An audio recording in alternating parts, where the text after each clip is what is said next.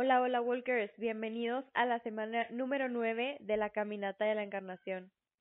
Ya saben que me encuentro súper agradecida y feliz de estar compartiendo con ustedes una semana menos para llegar al nacimiento del Hijo de Dios, para acompañar a María en este caminar, en esta caminata, hasta cumplir los nueve meses y llegar al nacimiento de Jesús.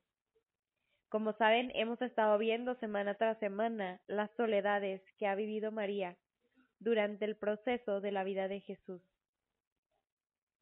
Y esta semana vamos a ver y analizar y profundizar un poco más sobre la soledad de María en el Calvario. Aunque el Evangelio no nos diga casi nada, indudablemente María tuvo una participación especial en lo que Jesús llamó su hora, desde el cenáculo hasta la resurrección y asunción gloriosa que vivió nuestro Señor. Si no estuvo presente en toda la pasión con una presencia material, esto es lo de menos, porque la, la comunicación del alma de Jesús con la de María, su madre, era exageradamente íntima constante y muy superior a la material. Es algo que realmente no podemos imaginar. Nuestro Señor con las almas santas se comunica con mucha frecuencia y los favorece con el don de su presencia divina, no solo constantemente, sino conscientemente. ¿Qué no haría con la Santísima Virgen María? Y tratándose de la pasión, había una razón más que María, como corredentora, debía participar de todos los sufrimientos de Jesús, y por tanto era preciso que se diera cuenta de todos ellos. Esta convicción está en el corazón de todos los fieles. No era necesario que el Evangelio nos hablara expresamente o explícitamente de esta unión de Jesús y de María en el misterio de la pasión redentora. María estuvo presente en toda la pasión de su Hijo, desde el cenáculo hasta la resurrección. Y es que como Madre Walkers realmente pensamos en nuestros hijos y los acompañamos durante todo el tiempo. Hasta al dormir pensamos en ellos y se los digo por experiencia. Muchas veces antes de dormir tengo a mi hijo a un lado y sigo pensando en él. Y ese pensar no es tanto pensar en él, sino orar por él, mortificarte por él, unirte a él, en toda la expresión de la palabra. Así, yo quiero pensar e interpreto que era la unión y muchísimo más poderosa de María con Jesús. Si no vivió la pasión con los ojos corporales, seguramente sí la contempló con los ojos iluminados del corazón. Realmente no, no me cabe duda que fue así. La primera pregunta que nos podemos hacer es esta. Cuando la institución de la Eucaristía en la última cena comulgó la Santísima Virgen? Las Sagradas Escrituras no nos hablan de esto. Pero así como aseguramos que Judas no comulgó, así también creemos que María comulgó y fue la primera en hacerlo. Judas no comulgó porque San Marco San Marcos y San Mateo ponen la institución de la Eucaristía después de que Judas se retiró para consumar su traición. San Juan no habla de la institución, pero lógicamente la hubiera puesto también posteriormente. Solo San Lucas la pone antes, porque aquí no se sigue el orden cronológico y trata primero de lo más importante, o sea, de la institución, y después de los demás incidentes que se suscitaron en ese momento. Nuestro Señor no quiso que la primera comunión de la primera misa se profanara con un sacrilegio. Y esto no es solo un motivo sentimental, como pudiera calificar eh, el autor del libro que meditamos, sino de alta conveniencia, tampoco por sentimentalismo, sino por razones de convicción. Afirmamos que María comulgó. En primer lugar, Jesús se comulgó a sí mismo, como debe hacer el sacerdote para la integridad del sacrificio. Después fueron los labios inmaculados de María los que recibieron la primera comunión. No importa que haya estado ausente. ¿No se sabe de comuniones por medios extraordinarios en la vida de los santos? ¿Alguno de ustedes ha escuchado o ha leído sobre alguno de ellos? Les voy a compartir unos ejemplos. Santa Juliana de Falconieri no pudo recibir el viático por los vómitos que sufría, pero la hostia santa puesta sobre su pecho entró directamente a su corazón. A San Estanislao de Cosca, cuando huyó de su casa para entrar en la compañía, no encontró un templo católico en su camino, así que los ángeles le dieron la comunión. La beata Imelda Lambertini recibió milagrosamente la primera comunión. Voló la hostia del copón a los labios de esta santa. Y yo me pregunto, si estos prodigios ha hecho nuestro Señor con sus santos, ¿qué no habría hecho con la Santísima Virgen María en ese momento? Aquí viene a propósito este conocido epigrama. Quiso y no pudo, no es Dios pudo y no quiso, no es Dios. Digan pues que pudo y quiso. En ningún corazón humano quiso nuestro Señor venir en la Eucaristía como el de, en el de su Madre Santísima, y en este antes que ningún otro, porque ninguno era más digno que ella. Ella debía de tener la primacía sobre todos los hombres, por sobre todos, por sobre cualquiera, porque ella era su madre. A un alma santa nuestro Señor le dijo que al instituir este sacramento en el cenáculo había pensado en ella y que si no hubiera tenido otros motivos, solo por el amor que a esa alma le tenía lo hubiera instituido. De la Santísima Virgen podemos decir mucho más. Después de la gloria de su divino Padre, que era el primer móvil de todas sus acciones, Jesucristo instituyó la Eucaristía primeramente por su madre María, porque nadie como María la comprendió, nadie como María era digna de recibirla, nadie como María necesitaba comer el pan de los fuertes.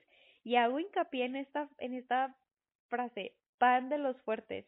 Oigan, si yo me pongo a pensar, y antes de empezar a grabar el podcast estaba meditando en eh, estaba haciendo un pequeño examen de conciencia de mis acciones y yo decía, Señor, necesito tu fuerza, porque hay muchas cosas en la vida que me derrumban, hay muchas cosas en la vida que, híjole, siento como si fuera caminando y me meten un palo y yo me caigo y yo ni me di cuenta.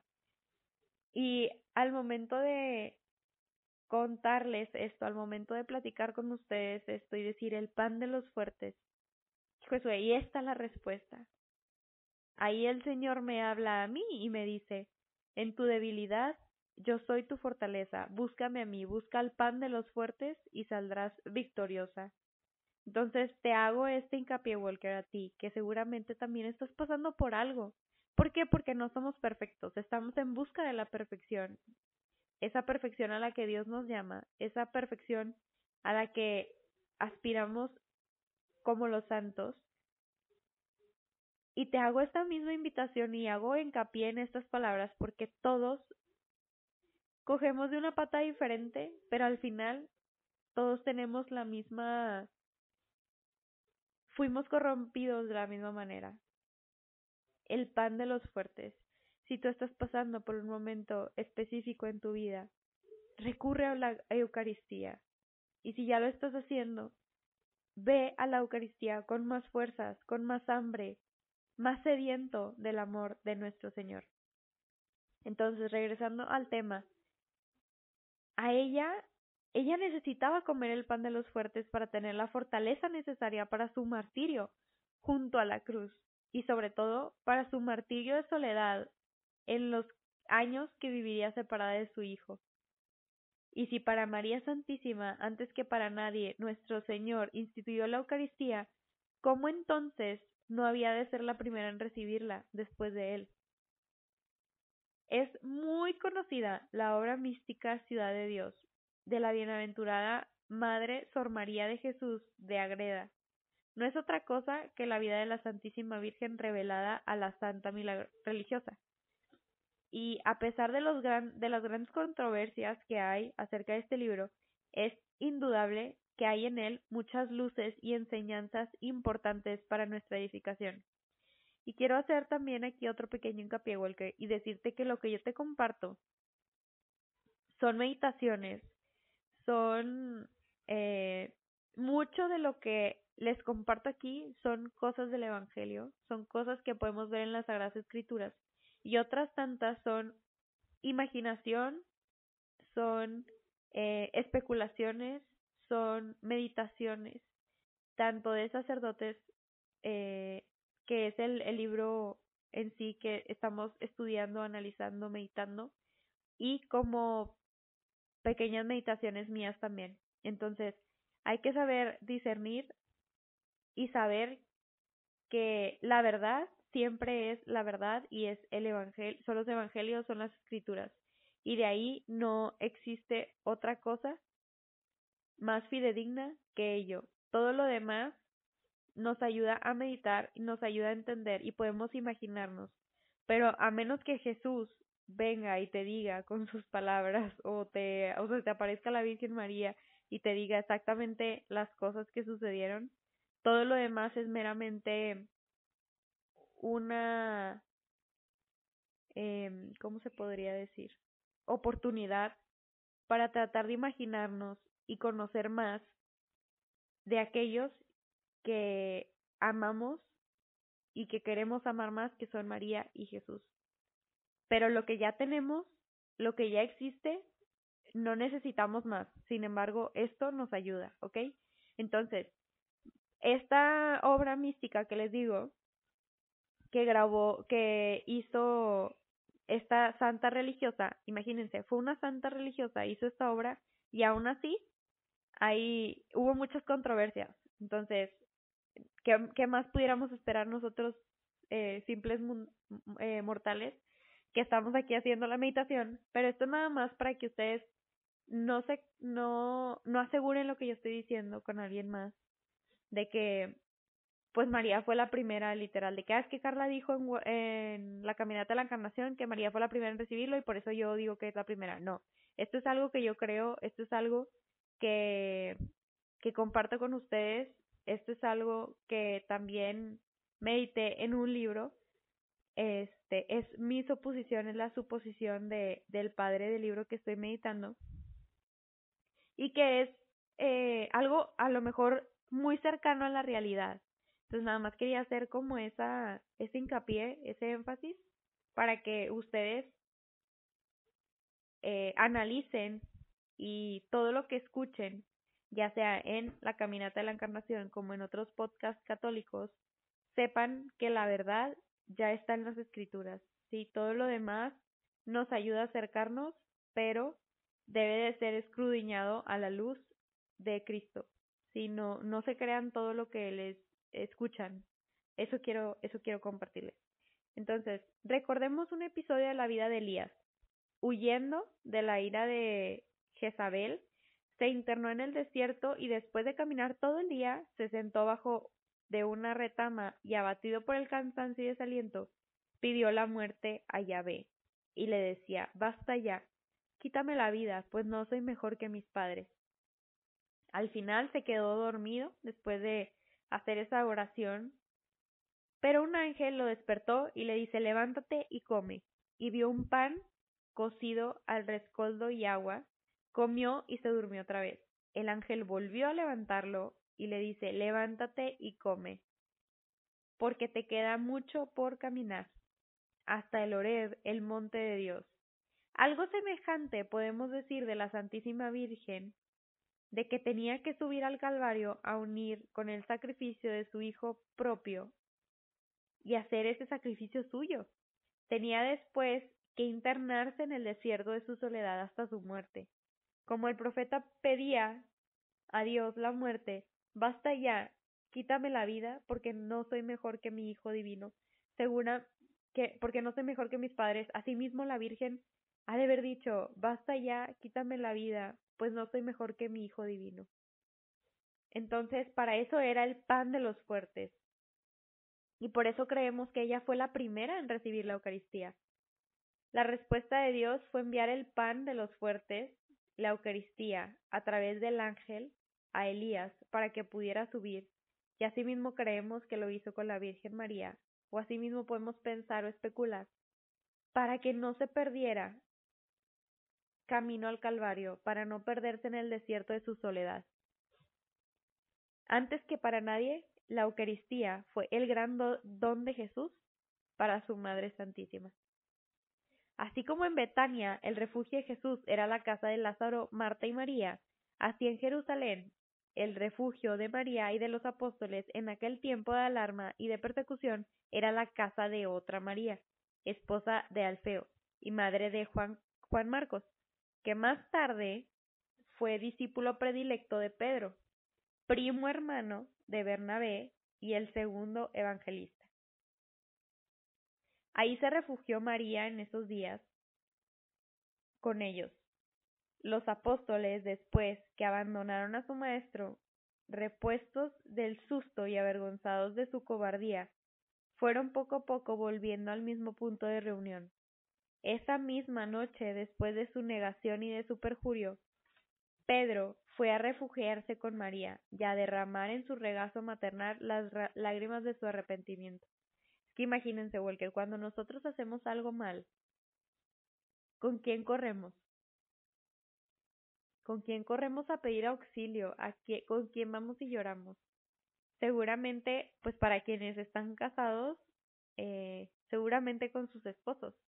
Pero para los que no, los que viven en casa, probablemente sea con un amigo muy cercano, una amiga muy cercana. Pero hay cosas, Walker, que no me dejarán mentir, que solamente van y se las lloran a sus mamás. Asimismo, Pedro fue con María a derramar en su regazo las lágrimas de su arrepentimiento por haber negado a Jesús. Qué noche aquella para María, una noche de insomnio, noche de dolor inmenso, noche de dolor callado, noche de dolor silencioso.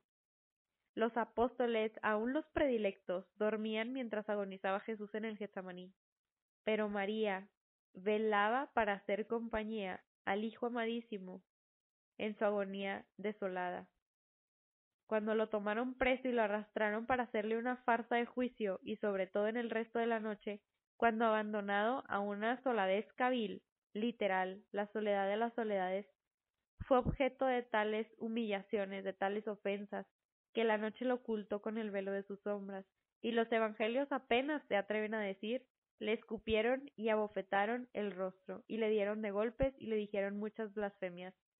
Imagínense si, si hoy en día nosotros vemos qué tan sangrientos y qué tan crueles podemos ser los humanos con más humanos, con gente igual a nosotros. Y que hoy en día vivimos ya en una sociedad más civilizada. Imagínense en ese entonces en que era como más común eh, ver cómo mataban a alguien. Y los evangelios no son tan explícitos como lo que realmente quizá pasó. Eh, durante Semana Santa estuve viendo unos videos en una caminata de Tierra Santa en donde se relataba lo que vivió Jesús camino al Calvario, lo que vivió, cómo lo golpearon, con qué armas lo hicieron. Y no saben qué cosa. Realmente era un deshuesadero, un no tanto deshuesadero porque pues no, no le arrancaron los huesos, pero quiero darme a entender que los utensilios, las herramientas con las que lo hicieron eran demasiado grotescas, demasiado crueles, demasiado viles, le arrancaban la piel. Con solo rozarlo tantito, eran cosas muy pesadas, la cruz con la que cargó, la corona de espinas que él traía, y como lo decíamos en episodios pasados, esto no es nada con la soledad y el martirio que vivió su alma al saber que lo abandonaba. que lo abandonábamos. Entonces imagínense también el dolor de María que se unía al dolor de su hijo. Se acabó al fin aquella noche que parecía interminable y amaneció el primer Viernes Santo. Hasta la casa de Juan Marcos llegaban las noticias de los diversos, diversos incidentes del proceso de Jesús. Nuevas para los incidentes del proceso de Jesús y de los ya conocidos sobrenaturalmente para María. Cuando se pronunció al fin la sentencia y se dispusieron a ejecutarla, María creyó que había llegado la hora de aparecer para compartir la pues agonía de su hijo. Decidida a salir, nadie pensó en detenerla, pero sí en acompañarla. Juan, el discípulo amado, y las piadosas mujeres que estaban ahí, otras de las que servían a Jesús en su vida apostólica y que no estaban ahí, tuvieron el mismo pensamiento, y así se formó el grupo que con su compañía y su amor acompañaron a Jesús en su última agonía. El Evangelio cita varios nombres, además de la Santísima Virgen y el apóstol San Juan. Salomé, la hermana política de la Santísima Virgen, esposa de Zebedeo y madre de Juan y de Santiago el Mayor. Quizás Salomé era hermana de San José o de Zebedeo. María de Cleofás, es decir, esposa de Cleofás o Alfeo, y madre de Santiago el Menor. El historiador asegura que Cleofás era hermano de San Juan, digo, perdón, de San José. María Magdalena, tan conocida por el Evangelio y otras muchas mujeres que lo acompañaban desde Galilea. Si a alguien debía ahorrársele el dolor de contemplar el martirio de Jesús, era su Santísima Madre. Pero María no quiso ni debía ahorrarse una sola pena, y así contempló muy de cerca todos los detalles de aquel espectáculo en que se ensañó todo el odio del infierno y todo el rigor de la justicia divina. No fue difícil a las piadosas mujeres, haciendo un rodeo a través de las calles tortuosas de Jerusalén, adelantarse al cortejo y salir al encuentro de Jesús en la calle de la amargura, como lo que era una piadosa tradición que han inmortalizado los artistas y que ha consagrado la cuarta estación del Via Crucis. La última vez que María había visto a Jesús era todavía el más hermoso de los hijos de los hombres, pero ahora él veía realizada la profecía de Isaías. Lo vimos sin hermosura ni atractivo alguno, objeto de desprecio y desecho de la humanidad, el hombre del dolor, personificación del sufrimiento. Lo vimos por un leproso, herido y humillado por Dios. Y Jesús podía haberle dicho, como el con el salmista, no soy un hombre, sino un gusano y la abyección de la plebe. Pero no se dijeron estas palabras, solo una mirada, María, a través del velo de sus lágrimas, Jesús, con los ojos nublados por la sangre, pero en esa mirada se lo dijeron todo. ¿Se pueden imaginar ese momento, Walkers? ¿Se pueden imaginar el momento en el que Jesús caminando con la cruz y María detrás de él, sin poder contener su dolor, pero al mismo tiempo saber que tiene que hacerlo, y Jesús cargando con el peso de todos nuestros pecados, con el peso de la humanidad, con todo el amor y con toda la fuerza que había dentro de él. En esa mirada se acompañaban mutuamente, como lo decíamos el episodio pasado, era un, un dolor y un amor que iba y venía de vaivén entre María y Jesús. Jesús, adolorido de ver a su madre por causa de él mismo, y María adolorida por ver a su hijo sufrir por el dolor de su madre y al mismo tiempo por el de toda la humanidad. Qué escena tan profunda, qué escena tan fuerte nos podemos imaginar al contemplar esto. Una imagen en nuestra mente nos pudiera llevar a meditar, nos pudiera llevar a contemplar en el silencio el amor. Acuérdate, Walker, de esta mirada en aquellos momentos en tu día, en tu vida, en que no te sientes amado. Y recuerda el amor y el sufrimiento que pasaron tanto Jesús como María por amor a nosotros. Casi al final Jesús tuvo un alivio en el Cirineo, que cargó la cruz en lugar suyo.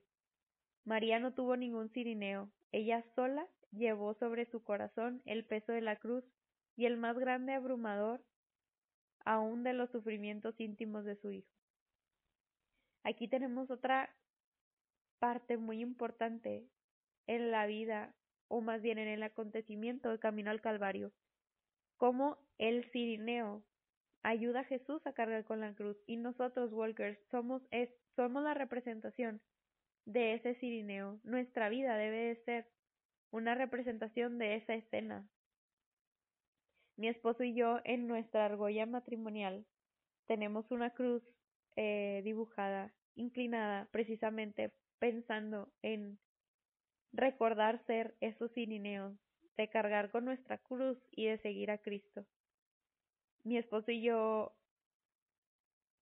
luego les contaré la historia. es, es algo larga y no, no quiero meterme mucho para no alargar tanto el, el episodio. Pero así de a grandes rasgos, él y yo estábamos en un grupo de oración carismática, de renovación carismática más bien. Y precisamente el grupo se llama Sirene. Sirene del Rosario. Entonces ahí vivimos como nuestra conversión y es por eso que pusimos también esa cruz de del Cirineo en nuestras argollas matrimoniales. Entonces, bueno, retomando el punto, es ser esos Cirineos, recordar que debemos de cargar con nuestras cruces de nuestra vida y seguir a Cristo, así como Él lo hizo. Así llegaron al Calvario María presenció todos los preparativos de la crucifixión. Oyó el crujir de los músculos que se desgarraban y de los huesos que se abrían al hundirse los clavos bajo los golpes del martillo. Después lo vio elevado en el cielo y la tierra, escuchó sus últimas palabras, recibió su última mirada, cuando al, al inclinar la cabeza expiró. Y quiero aquí guardar un minuto de silencio por esa expiración.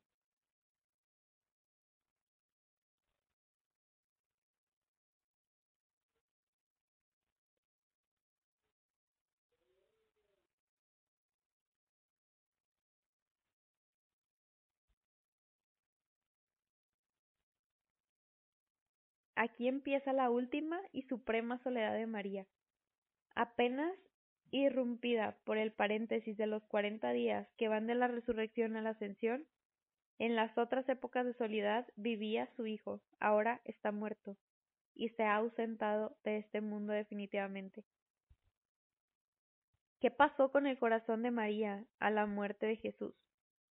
Dos sentimientos opuestos lo dominaban, un dolor tan grande como ninguna madre es capaz de sufrirlo, porque Jesús era su Hijo y era su Dios, ambos.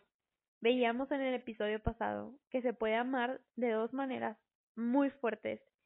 Una, el amor de una madre para su hijo y dos, una madre, perdón, y el segundo, de un amor hacia el ser supremo que en este caso es Dios. Y Jesús era ambas cosas para ella. Porque nadie ha tenido un corazón tan delicado, tan puro, tan sensible, como el suyo, porque verdaderamente Jesús era para María su todo, con un rigor, con una profundidad, con un realismo como ninguna alma santa lo ha podido decir. Al perderlo, ella perdía todo. En su corazón se ahondaba un vacío que nadie ni nada podía llenar. Pero al mismo tiempo sentía un gozo elevado, desinteresado, purísimo y tan divino, tan divino que en nada disminuía su dolor. Era el gozo de saber que para Jesús había terminado su martirio, que ya era feliz, que no podía sufrir más. Antes sufrían los dos, ahora solo sufre ella. ¿No es esto lo que prefiere el que ama con verdadero desinterés? Pudiéramos decir como aquel poema que dijo una santa, para ti las rosas y para mí las espinas. Qué, híjole, qué escena tan grandiosa, qué escena tan tremenda presentaba entonces el Calvario, envuelto en tinieblas como si a las tres de la tarde fuera medianoche, sacudido por un terremoto que infundía pavor. Presa de espanto, la multitud se dispersó y muchos golpeándose el pecho confesaban la divinidad de Jesucristo. Sobre el horizonte se destacaban las tres cruces. En la del centro, más elevada, Jesús está muerto. En las otras agonizaban todavía los dos ladrones, uno como un santo y el otro como un réprobo. Las almas más fieles con María, haciendo guardia, se agrupaban en torno a la cruz. Como debe de haber pensado la Virgen María en el misterio de la predestinación. Allí mismo, al consumarse el misterio de la redención, a los lados de la cruz y también en la cruz, tan cerca del Redentor, que pudieron oír sus palabras y recibir el rocío de su sangre. Unos se pierden y otros se salvan. María ha estado orando por los dos y ofreciendo por ellos el sacrificio de su Hijo y el suyo propio. La gracia había tenido acogida en uno, pero el otro. Con ese poder misterioso de la libertad humana, le habían cerrado las puertas. Y ahí seguiría siendo a través de los siglos en cuántas almas la sangre de Cristo se derramará inútilmente. Un nuevo dolor para María, porque también las almas de los que se pierden son sus hijos. Todos somos sus hijos, Walker. Él, al, él en la cruz y ella al pie de la cruz.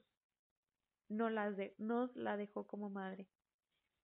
Jesús tenía dos amigos en el Sanedrín, José de Arimatea y Nicodemo, que quisieran darle las últimas muestras de afecto, sepultando su cuerpo dignamente. Pidieron permiso a Pilato y compraron la mezcla de mirra y aloes con que, em, con que pudieran ellos embalsamarlo. Casi al mismo tiempo llegaron unos soldados requeridos por los, por los anedritas para rematar a los ajusticiados quebrándoles las piernas para desangrarlos. Así lo hicieron con los dos ladrones aún vivos. A Jesús, como ya estaba muerto, un soldado, para asegurarse más de su muerte, con la lanza le abrió su costado, una ancha herida que partió su corazón, y de él brotó sangre y agua, símbolos de la Eucaristía y del bautismo. Esa herida no la recibió Jesús, ya que no podía sufrir, la recibió el alma de María. José y Nicodemo, que eran hombres de muy buena posición, llevaron con sus criados perfumes para embalsamar el cuerpo, vendas y sudarios para envolverlo y escalar para bajarlo de la cruz. Ningún lugar más digno para recibir el cuerpo sagrado que el regazo maternal de María. Ahí lo depositaron. Pudo entonces leer como un libro abierto todos los horrores, todas las crueldades de la pasión. Con la delicadeza exquisita de sus manos virginales, María limpió aquel rostro, amado de tantas inmundicias, quitó una a una las espinas que se habían clavado, restañando las heridas innumerables, lo bañó con sus lágrimas, lo cubrió con sus ósculos, y lo estrechó contra su corazón como si quisiera darle una vez más vida. La imaginación es nuestro mayor verdugo, y tiene la crueldad, por una parte, de amargar nuestras alegrías, recordándonos en esos momentos las penas que hemos sufrido, y por otra, la de aumentar nuestros sufrimientos, recordándonos entonces las horas felices que ya pasaron. Así le sucedió a la Santísima Virgen, Todas sus alegrías tan puras, tan legítimas, estuvieron siempre ensombrecidas por la perspectiva cierta y segura de la cruz. No podía acariciar a su hijo sin presentarse los tormentos de un día, de que un día habría que sufrir. Y en su dolor pasó lo mismo. Al tener en su regazo el cuerpo de su hijo, qué cosa más natural que recordar el gozo de la encarnación, las alegrías de la Navidad, las satisfacciones de la Epifanía, la dulcerumbre de los años de Nazaret. Pero esos recuerdos no hacían sino amargar más aquellos momentos en que tenían su regazo a su hijo. No aquel niño de Belén vivo, sonriente, encantador, sino un cuerpo yerto y despedazado, triturado por la mano misma de Dios. Cuando terminaron de embalsamar el cuerpo de Jesús, lo llevaron en hombros de la piedra de la unción al sepulcro de José de Arimatea, cavando al pie del Calvario en un pequeño jardín. Los que han tenido la pena de contemplar el rostro del ser amado antes de que lo cubran la tierra del sepulcro, saben algo de ese dolor, saben que lo están viendo por última vez, que no lo volverán a ver más sobre la tierra. María, antes de que cerraran el sepulcro, con la gran piedra circular levantó el sudario que cubría el rostro de Jesús. Lo contempló largamente y luego depositó en la frente de su hijo un ósculo de despedida en el que exhaló toda su alma. Después, haciéndose una gran violencia, se arrancó de ahí, rodó la piedra y el sepulcro quedó cerrado. María Magdalena y algunas otras mujeres piadosas se quedaron todavía junto al sepulcro. No atinaban a separarse de él. Otras fueron a la ciudad a comprar más perfumes y bálsamos. Algunas más con San Juan acompañaron a la Santísima Virgen a regresar a Jerusalén. Era la hora del crepúsculo, saturado de melancolía. María tuvo que desandar el mismo camino que había seguido Jesús. Fue como un vía crucis, pero invertido. Para hacerlo tenía que seguir las huellas sangrientas que había dejado Jesús. Sus gotas de sangre brillaban como un reguero de rubíes. Aquí, Simón de Sirene le ayudó con la cruz. Aquí cayó bajo el peso del madero, agotado, casi moribundo. Aquí habló a las mujeres que lloraban por él.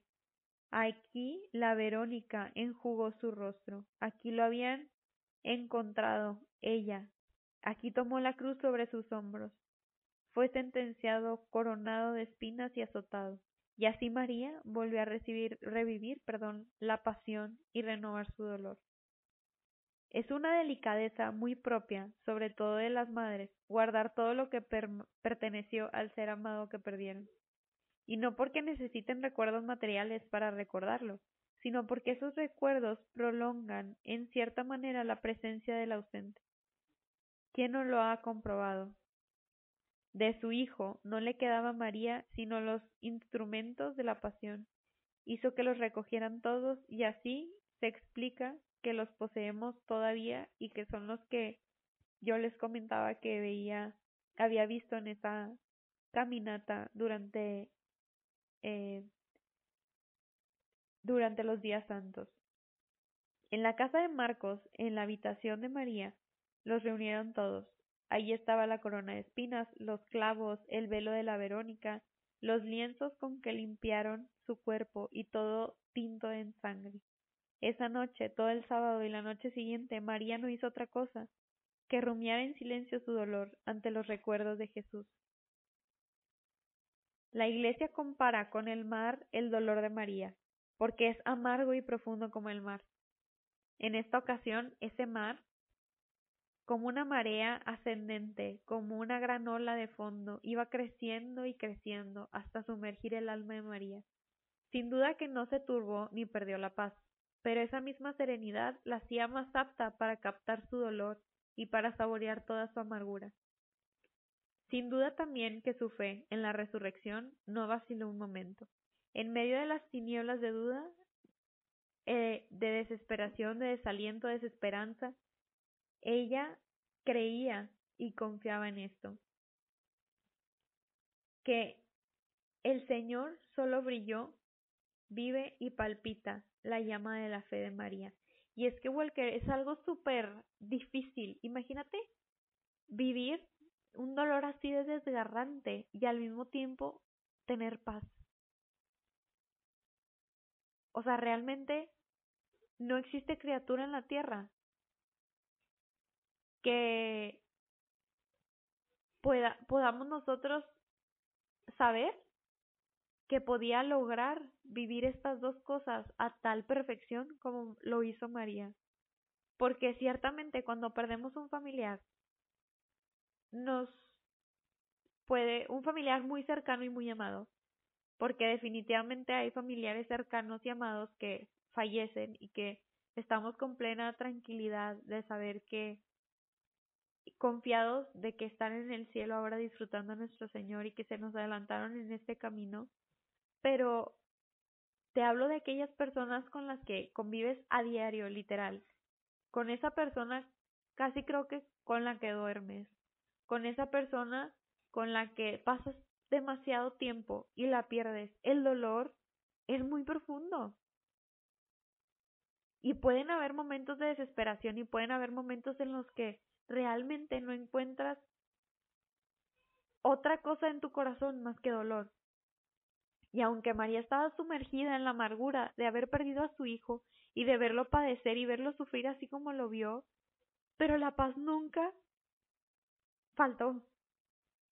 La paz nunca dejó de estar en su corazón porque la fe firme estaba en su corazón y el dolor no podía sobrepasar esa fe en el entendimiento de saber que su hijo iba a resucitar.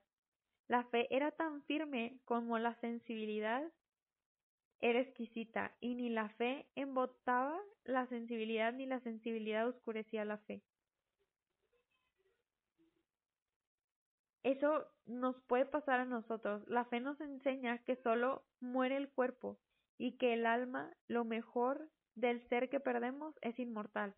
Que el mismo cuerpo resucita o resucitará glorioso para nunca morir que solo perdemos la presencia material y sensible del ser querido, pero que vive en Dios y Dios no separa, sino une, que el ser que lloramos nos podía decir como Jesús, un poco de tiempo y no me veréis, otro poco de tiempo y me volveréis a ver.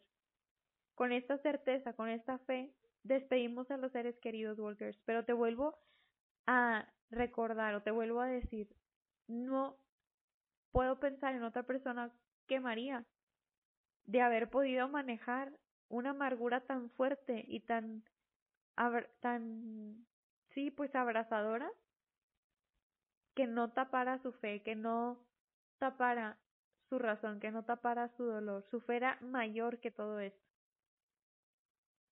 Entonces Walker, habiendo escuchado todo esto, habiendo conocido otro de los dolores de María, híjole, ¿a poco no te sientes más cercano a ella? ¿A poco no piensas, cuánto me ama.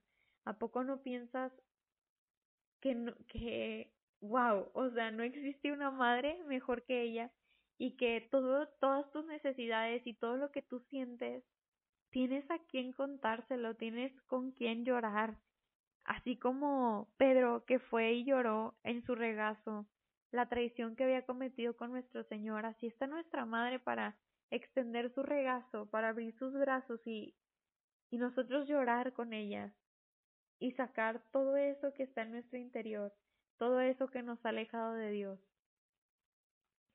Entonces te, te dejo esto para que sigas meditándolo, para que sigas eh, pensando, eh, pues sí, meditando más que nada lo que ella vivió o lo que pudo haber vivido en el Calvario. Es, es algo muy cercano, algo muy parecido a lo que pudiéramos nosotros imaginar, te reitero, el 80% de esto, pues no lo vemos escrito en las escrituras, no lo vemos ahí, pero a la luz de la fe es algo parecido a lo que pudo haber sucedido.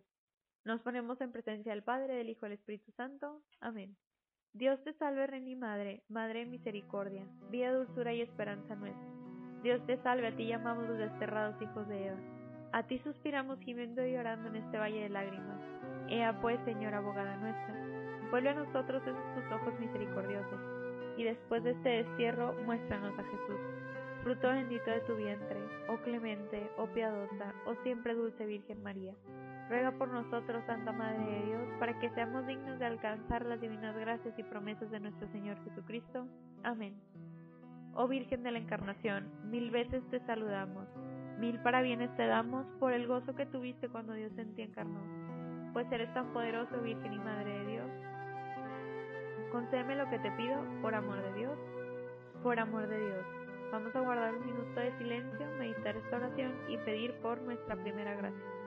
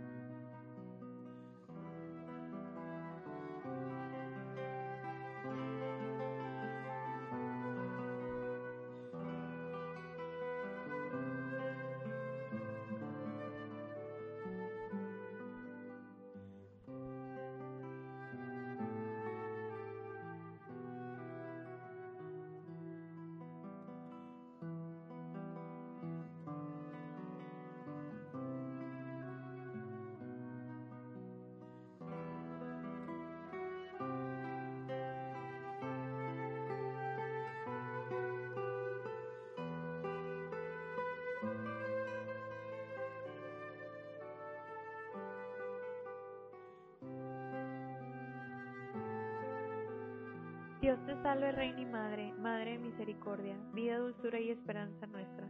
Dios te salve, a ti clamamos los desterrados hijos de Eva. A ti suspiramos gimiendo y llorando en este valle de lágrimas. Ea pues, Señora abogada nuestra, vuelve a nosotros esos tus ojos misericordiosos, y después de este destierro, muéstranos a Jesús, fruto bendito de tu vientre, oh clemente, oh piadosa, oh siempre dulce Virgen María Ruega por nosotros, Santa Madre de Dios, para que seamos dignos de alcanzar las divinas gracias y promesas de nuestro Señor Jesucristo. Amén.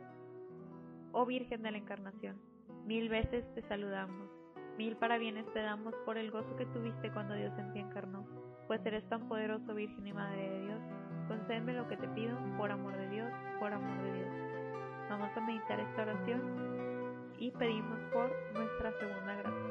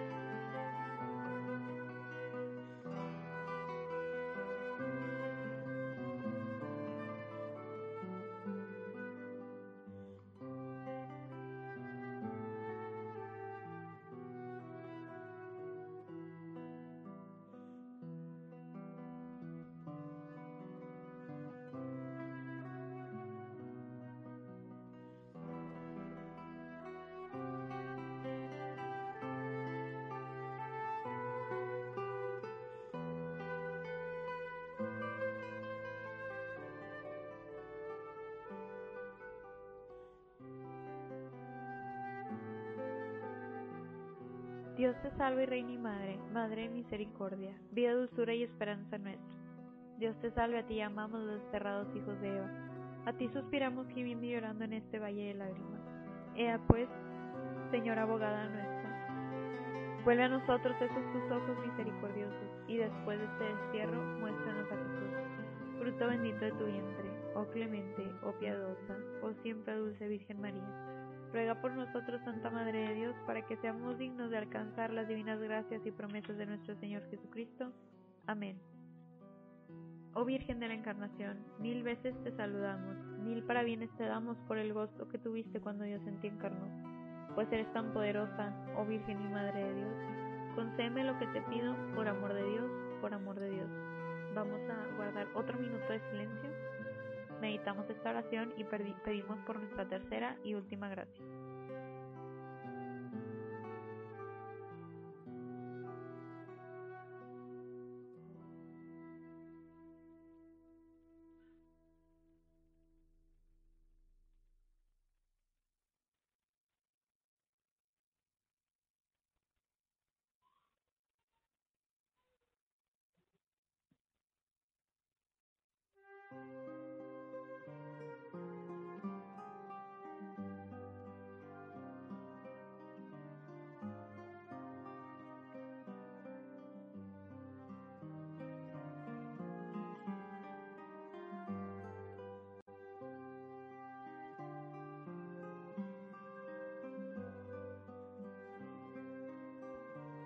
Acuérdate, oh piadosísima Virgen María, que jamás te ha oído decir que ninguno de los que han acudido buscando tu protección, implorando tu auxilio, haya sido desamparado.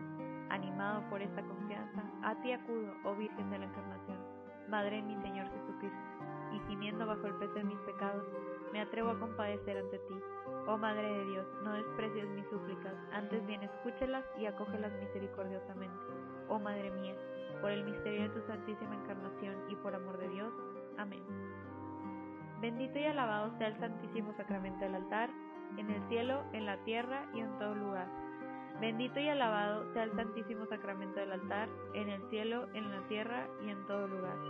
Bendito y alabado sea el santísimo sacramento del altar, en el cielo, en la tierra y en todo lugar. Amén. Así que Walker, te dejo con este episodio. Espero que si ya lo escuchaste y tienes la oportunidad de volverlo a escuchar, lo vuelvas a hacer. Esta soledad es una soledad muy preciosa, una soledad muy dolorosa, pero que a la vez también de ella podemos sacar muchas cosas muy bellas para poder seguir impulsándonos, para poder seguir motivándonos en esos momentos en los que no encontramos de dónde sacar esa motivación o que nos haga falta recordarnos del amor que Dios nos tiene. Y antes de irme quiero recordarte que a quien Dios quiera ser muy santo lo hace muy devoto de la Santísima.